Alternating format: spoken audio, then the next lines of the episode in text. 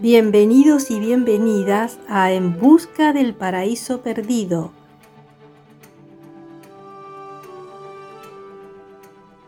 Un espacio en el que te propongo realizar un viaje.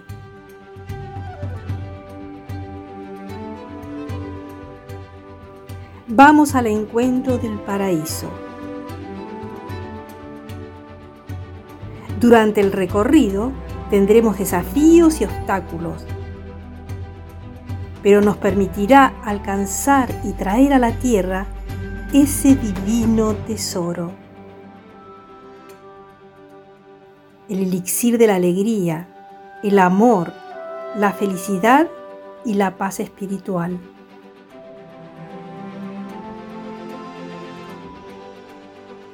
Yo soy Violeta Maresca guardiana de Espacio Alquitara. Te invito a que recorramos juntos este sendero.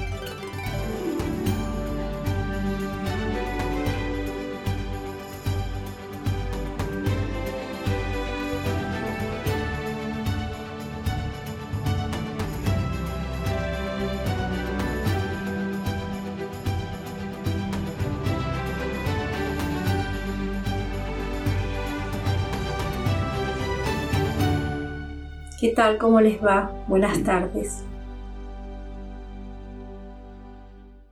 Hoy, como les comenté en el encuentro anterior, sí comenzaremos a tratar y a comentar estas leyes, estos principios que rigen el universo. Estos principios funcionan automáticamente.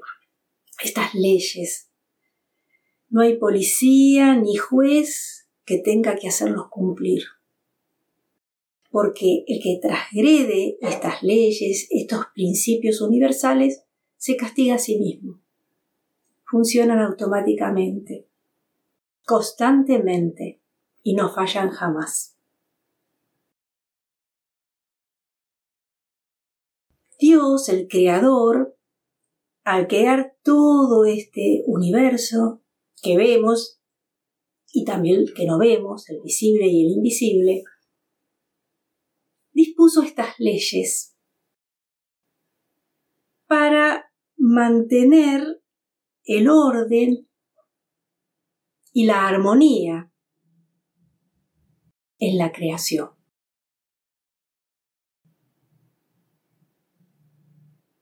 Para poder comentar estas leyes y ver de qué se trata cada una de ellas, vamos a basarnos nuevamente en el Kibalión.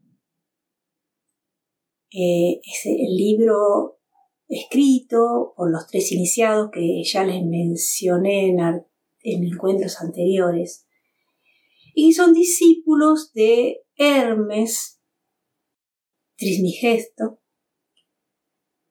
que era ese sabio egipcio que en realidad, según cuentan las leyendas, proviene de la Atlántida, cuando la Atlántida se, hundió, navegó hacia otras tierras y llegó a Egipto, donde reinó, gobernó por muchos años y dejó ahí toda su sabiduría, sus conocimientos. Tal es así que los propios egipcios lo consideraron un dios y lo llamaron Tot, el dios Tot. Bueno, el que proviene de esta filosofía hermética de la Egipto y Grecia, básicamente trata todos los principios y las leyes que rigen este universo y que son siete. Ese número siete, ese número que jugó en toda la creación, ese número mágico, sagrado. Hoy vamos a tratar el primero de los principios. ¿Y por qué lo llamamos principio? Porque es una ley invariable. Un principio es una ley invariable que no falla jamás. Y el primer principio que nos nombra el Kibalión y que también reconoce la metafísica es el principio de mentalismo, que es el que vamos a tratar hoy. Y el Kibalión dice, o enuncia este principio como que el todo es mente. El universo es mental. Todo lo que vemos en las manifestaciones materiales, todo lo que vemos en este mundo fenoménico, todo lo que vemos como universo de la materia y que podemos percibir porque es sensible a nuestros sentidos físicos, es en realidad espíritu. Es el todo manifestado de determinada manera. Y así como se manifiesta en el mundo físico, también se manifiesta en los mundos espirituales. Porque el todo es todo, como ya dijimos antes. Es un espíritu que no es definible, es incognoscible, es indefinible, pero que de alguna manera lo hemos tratado, equivalión, que nos hemos basado en encuentros anteriores en equivalión, lo ha tratado de definir de alguna manera. Y a todo ese poder, esa grandeza, esa magnificencia que creó todo esto que vemos, pero como ya dijimos, es irreal, ilusorio, eh, fue creado por esta mente universal, esta mente infinita, viviente y universal que forma parte de ese todo, de esa grandeza, de ese todo poder. Entonces, el Kibalión en función de esto explica que este mundo fenoménico que vemos en realidad es una creación mental del todo, en cuya mente nosotros vivimos, nosotros nos movemos y tenemos nuestro ser. Experimentamos lo que somos en esa gran creación mental del todo. Y como nosotros como ya dijimos tantas veces, somos esa parte del todo, esos hijos de ese todo, de ese Dios, y Él nos hizo a su imagen y semejanza, entonces nosotros también hacemos creaciones, nuestras creaciones, nuestras manifestaciones en el mundo de la materia a través de una mente que nos dio ese todo como parte de su creación, porque nos hizo a su imagen y semejanza. La diferencia que la mente del todo es infinita, es grandiosa, es todopoderosa y la mente que nosotros utilizamos o que todo nos proveyó como herramienta para nuestras creaciones y manifestaciones en el mundo de la materia es finita, es limitada. No estamos hoy en nuestro grado de evolución con la posibilidad de manifestar todos esos grandes poderes como lo hace el todo. Porque eso lo vamos a lograr, lo repito nuevamente, a medida que desarrollemos nuestra espiritualidad, evolucionemos espiritualmente y lleguemos a esa perfección que nos convierte en maestro de nuestras propias condiciones y de nuestras propias creaciones el maestro ascendido, el que llegó a ser uno con su Padre, con Dios, tiene los infinitos poderes que el propio Creador tiene. Pero nosotros, como seres humanos, en desarrollo, en evolución, utilizamos una mente finita, limitada. Fíjense que el todo nos contiene en su mente porque somos su creación mental. Y el todo creó todo lo que vemos. Los árboles, la naturaleza, la Tierra, los planetas, las galaxias. Nosotros como seres humanos, si bien estamos hechos a su imagen y semejanza, tenemos poderes limitados. Tenemos una mente finita y con limitados poderes. Por eso podemos hacer nuestras creaciones y manifestaciones a partir de la materia básica creada por el todo. Y todo lo que hacemos y nos manifestamos, todo lo que existe, los objetos que vemos, se originaron en una creación mental todo se originó en una idea, nacida en la mente y proyectada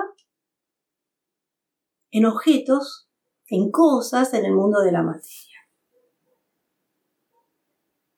Pero la materia que nosotros utilizamos para manifestar lo que creamos mentalmente es materia que ya existe, que ha sido dispuesta por el Creador en nuestro planeta, por ejemplo el que diseñó la mesa primero dice, bueno, a ver, voy a hacer esta mesa, voy a hacer esta silla, ¿cómo la hago?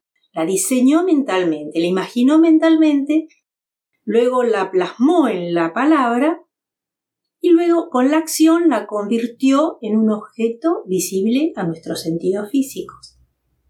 ¿Qué utilizó esa mente para construir su idea primordial, su idea mental?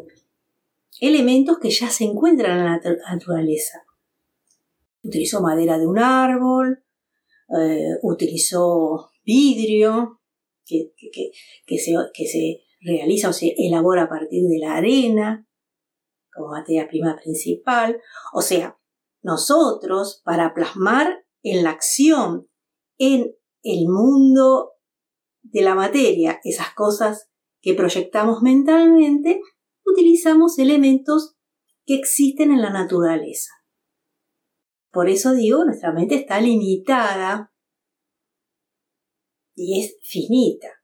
El creador creó toda esa gran materia, esa naturaleza del cual nosotros nos valimos de sus elementos para nuestras creaciones. puse el ejemplo de una mesa o cualquier proyecto que decidamos hacer ya sea un proyecto físico de crear un producto o algo físico, un objeto físico, como también nuestras ideas o proyectos intelectuales. Siempre nacen acá, acá, en nuestro cuerpo mental.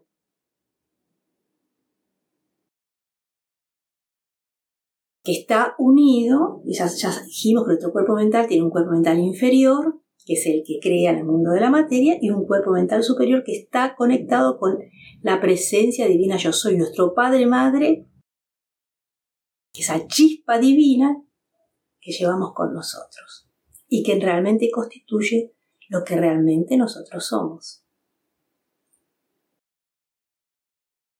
A todo esto tenemos que tomar conciencia de una gran verdad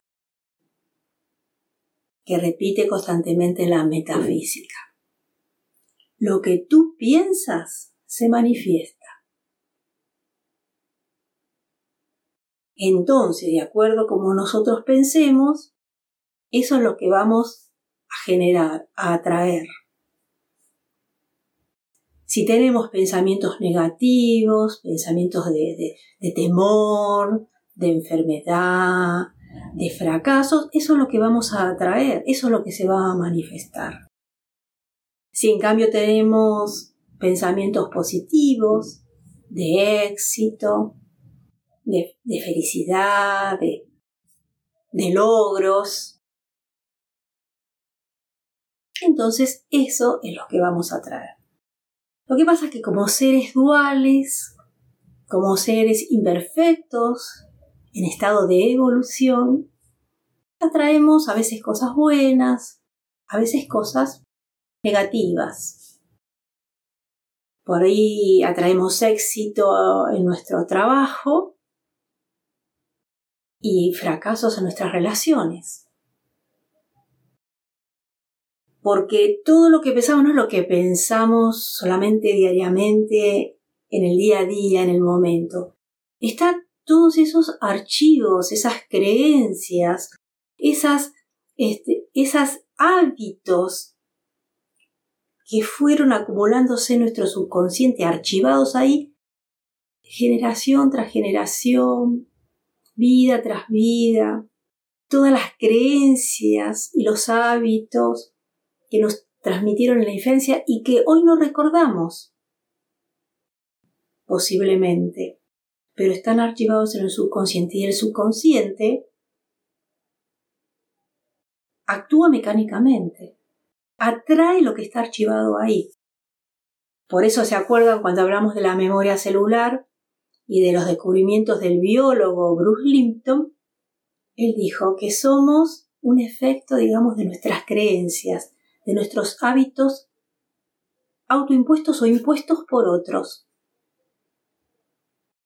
Y que en la medida que tomemos conciencia de ello y cambiemos y cambiemos nuestras creencias y nuestros hábitos, también podemos transformar nuestras vidas.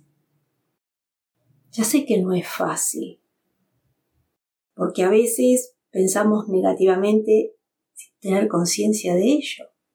Temores viejos, inculcados, cosas que oímos por la radio, por la televisión, que por ahí nos producen un temor inconsciente y ahí quedan archivados y por ahí tarde o temprano atraemos esas situaciones.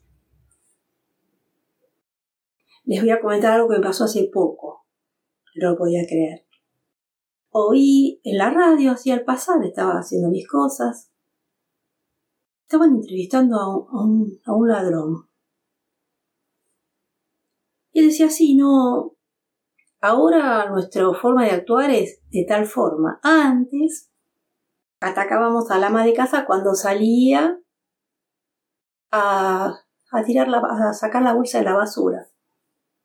Y yo resulta que en mi casa donde voy los fines de semana, siempre a la última hora antes de venirme a mi departamento, voy y saco la bolsita de la basura. Cada vez que iba a sacar la bolsita me acordaba de, esa entrevista radial que había oído al pasar.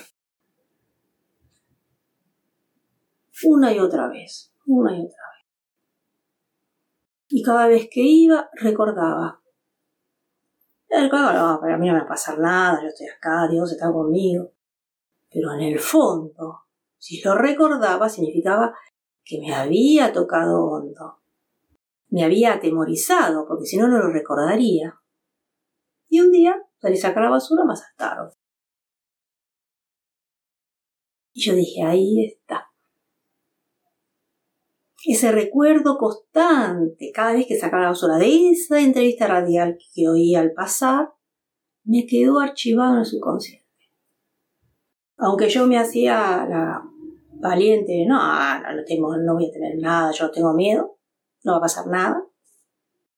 Había hecho un momentum con eso, con esa eh, que oí y que me quedó grabado a fuego en el subconsciente. Por eso lo recordaba cada vez que iba a sacar la basura.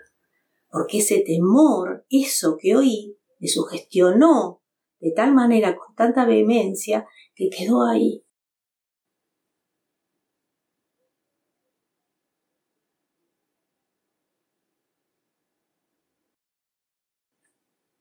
Y bueno, en ese momento dije, Dios, ¿cómo puede ser que me hayas hecho esto con todo lo que yo estoy haciendo?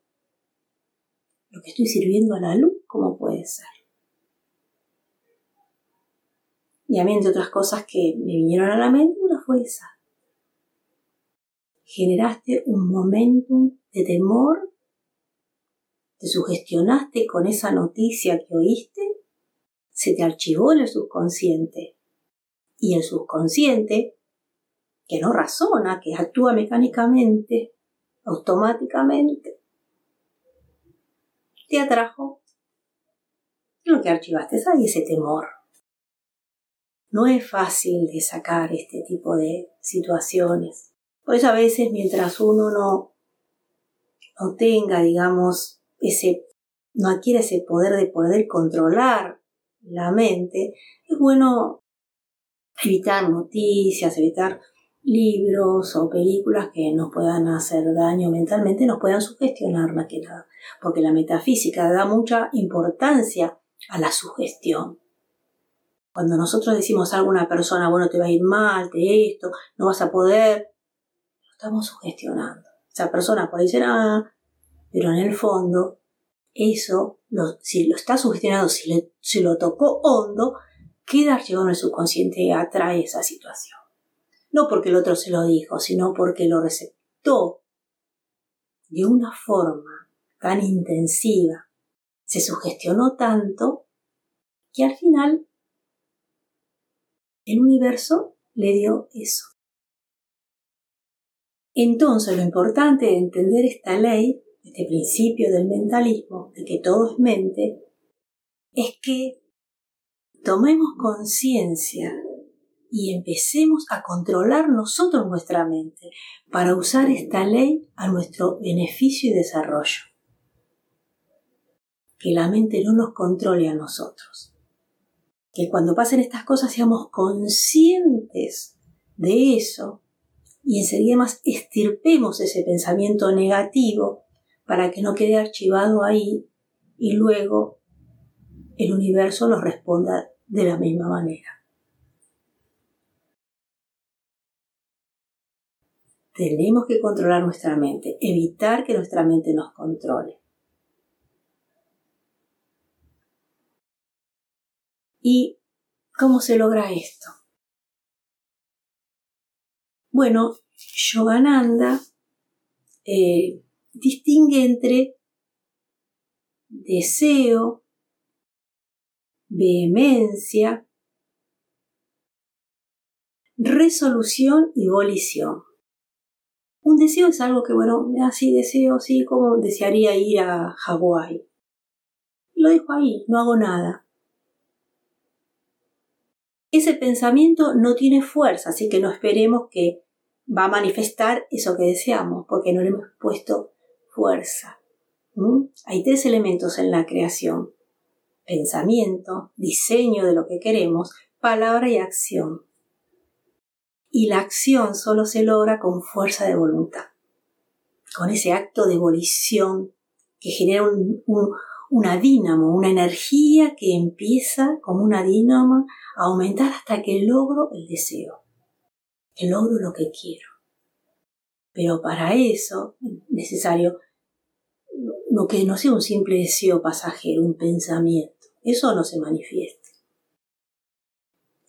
Si es un deseo vehemente, y bueno, hago alguna acción, algo, pero lo dejo ahí, no, no me va a salir.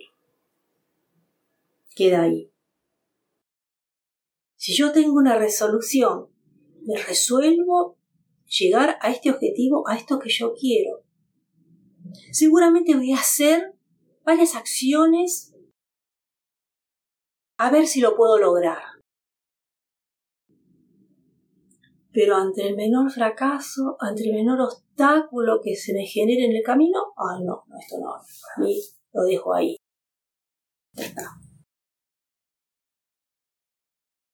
Para que realmente lo que pienso, ese proyecto, esa idea se manifieste, tengo que tener un deseo vehemente, una firme intención de lograrlo aplicando la fuerza de voluntad y la perseverancia necesarias para que se genere esa dínamo de energía creciente que me lleve al objetivo. Ahí es cuando el universo me responde.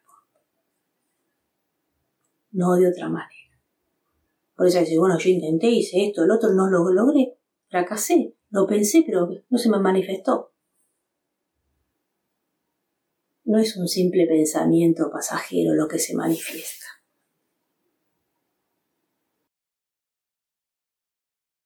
Esto lo vamos a tratar de todas maneras con mayor énfasis cuando en el tramo de nuestro viaje que hablemos de la abundancia y prosperidad. Pero les quería comentar que si todo es mente, todo es mente, sí.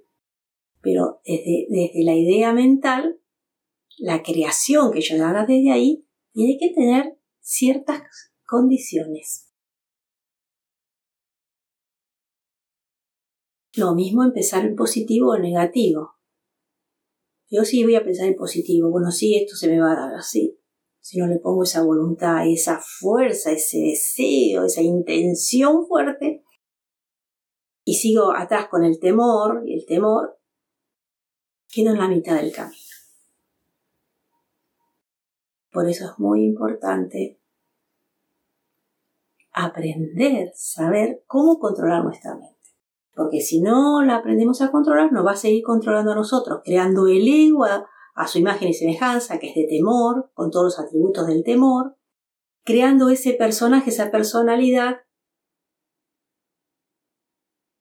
que no es lo que nosotros queremos ni el alma quiere para conocerse a sí mismo, para demostrar o para manifestar lo que realmente es. ¿Por qué? Porque está, el que está dominando es la mente y el ego creado por la mente, a su imagen y semejanza, no a imagen y semejanza de Dios, del Creador.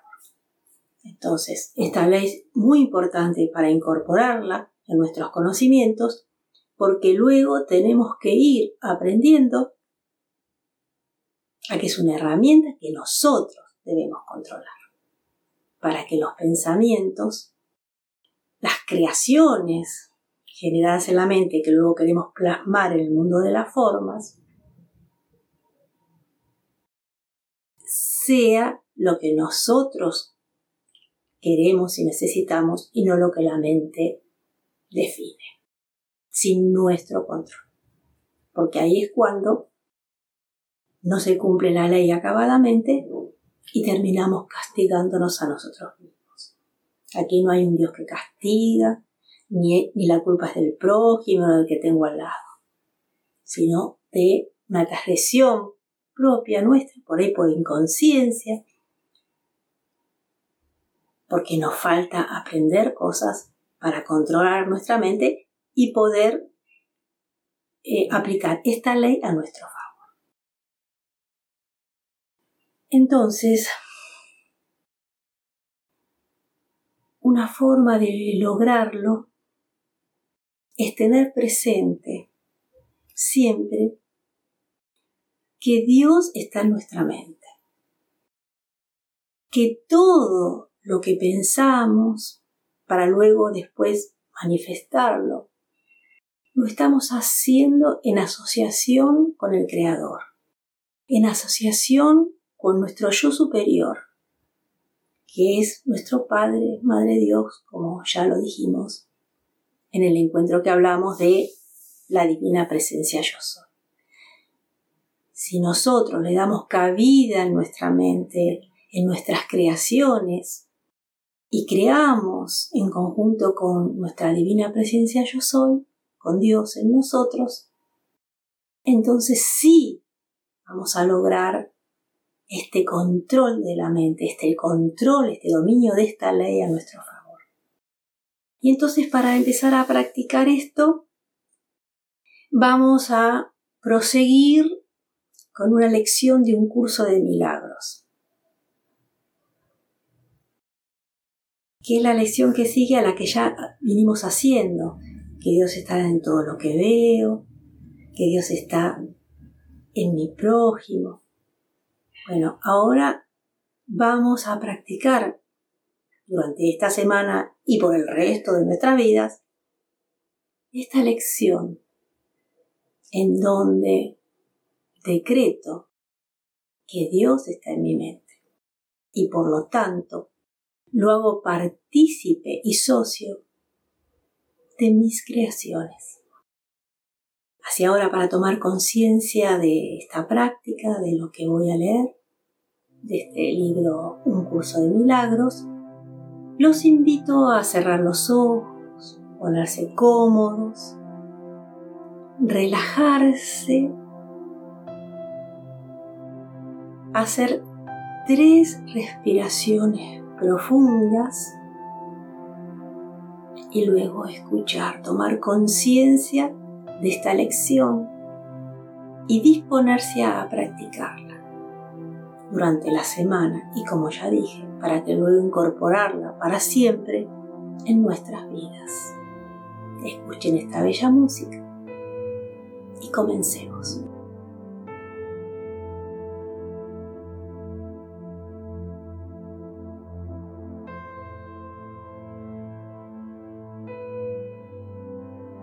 Dios está en todo lo que veo porque Dios está en mi mente. La idea de hoy es el trampolín a la visión.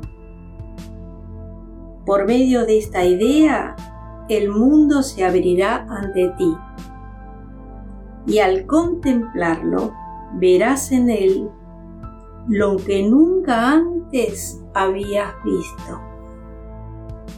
Y lo que antes veías ya no será ni remotamente visible para ti, porque Dios está en todo lo que veo, porque Dios está en mi mente.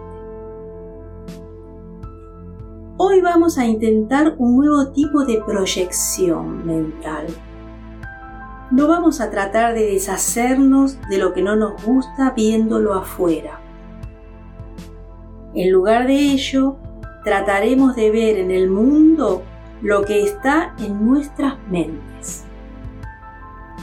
Y lo que deseamos reconocer se encuentra ahí. Así pues, estamos tratando de unirnos a lo que vemos en vez de mantenerlo separado de nosotros. Esa es la diferencia fundamental entre la visión y tu manera de ver. Dios está en todo lo que veo, porque Dios está en mi mente. La idea de hoy debe aplicarse tan frecuentemente como sea posible a lo largo del día. Cada vez que tengas un momento, repítela lentamente para tus adentros, mirando a tu alrededor y tratando de comprender que la idea es aplicable a todo lo que ves, ahora o podrías ver ahora si estuviese al alcance de tu vista. Dios está en todo lo que veo porque Dios está en mi mente. La verdadera visión no está limitada por conceptos tales como cerca o lejos. Para que te vayas acostumbrando a esta idea, trata de pensar, a medida que aplicas la idea de hoy en cosas que estén más allá de tu alcance visual, así como en aquellas que de hecho puedes ver. Dios está en todo lo que veo, porque Dios está en mi mente. La verdadera visión no solo no está limitada por el espacio ni la distancia, sino que no depende en absoluto de los ojos del cuerpo. La mente es su única fuente. Como ayuda adicional para que te vayas acostumbrando cada vez más a esta idea, dedica varias sesiones de práctica a aplicarla con los ojos cerrados usando cualquier tema que te venga a la mente, mirando en tu interior en vez de afuera. La idea de hoy es aplicable por igual tanto a lo uno como a lo otro. Dios está en todo lo que veo, porque Dios está en mi mente.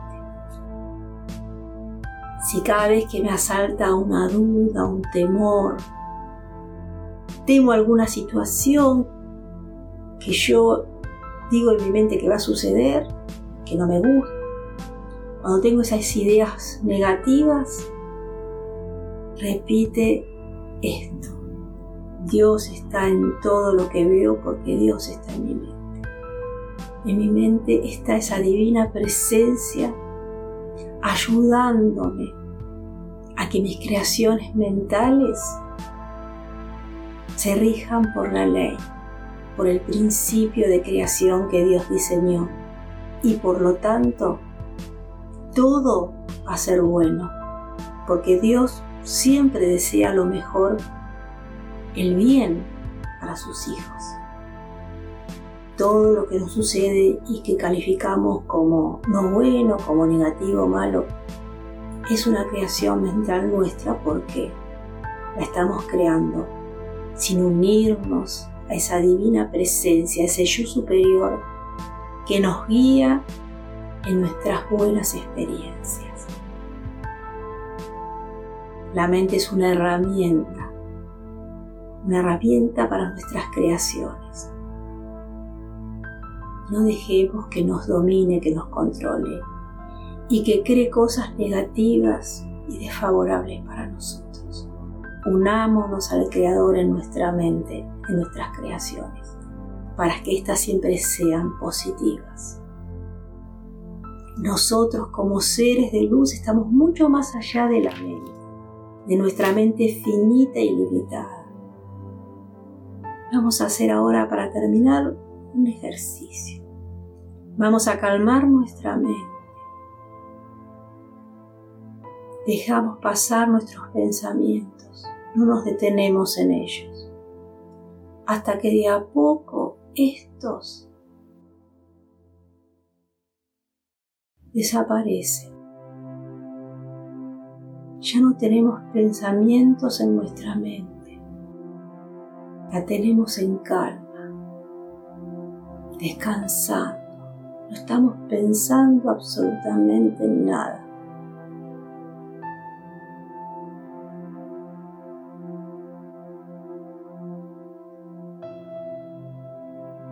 Ahora tratemos de no ser nada. Una vez que dejamos nuestra mente quieta, sin pensamientos de ninguna naturaleza, ahora pensemos que no somos nada. Seamos nada. No se puede, ¿verdad? No podemos ni pensar dejar de ser. Lo único la mente no puede es que dejemos de ser. Por más que no pensemos nada, que tengamos la mente totalmente quieta, sin ningún pensamiento, no podemos dejar de ser. El ser con mayúsculas siempre está ahí, trascendiendo cualquier pensamiento. No podemos pensar en ser nada, porque somos. Ese ser que no puede dejar de ser, somos nosotros, nuestra divinidad, nosotros como hijos de Dios, separados de la mente, seguimos siendo. No podemos dejar, ni la mente puede pensar en que no somos. Por eso Dios dijo de sí mismo, yo soy el que soy sabía que era conceptualmente.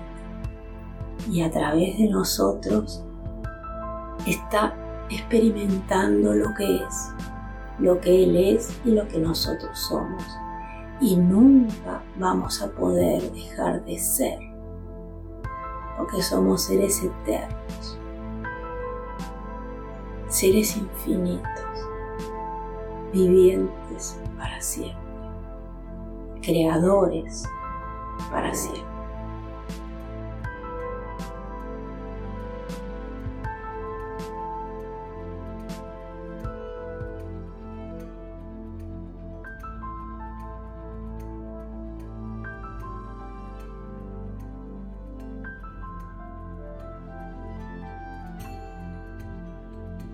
Ahora cada uno a su tiempo pueden ir abriendo los ojos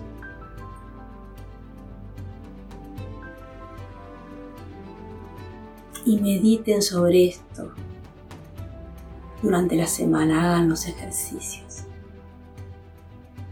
para que se incorpore toda esta sabiduría de los maestros para siempre en nuestras vidas. Los espero la próxima semana para seguir con los principios o leyes que rigen el universo. Que tengan una hermosa semana.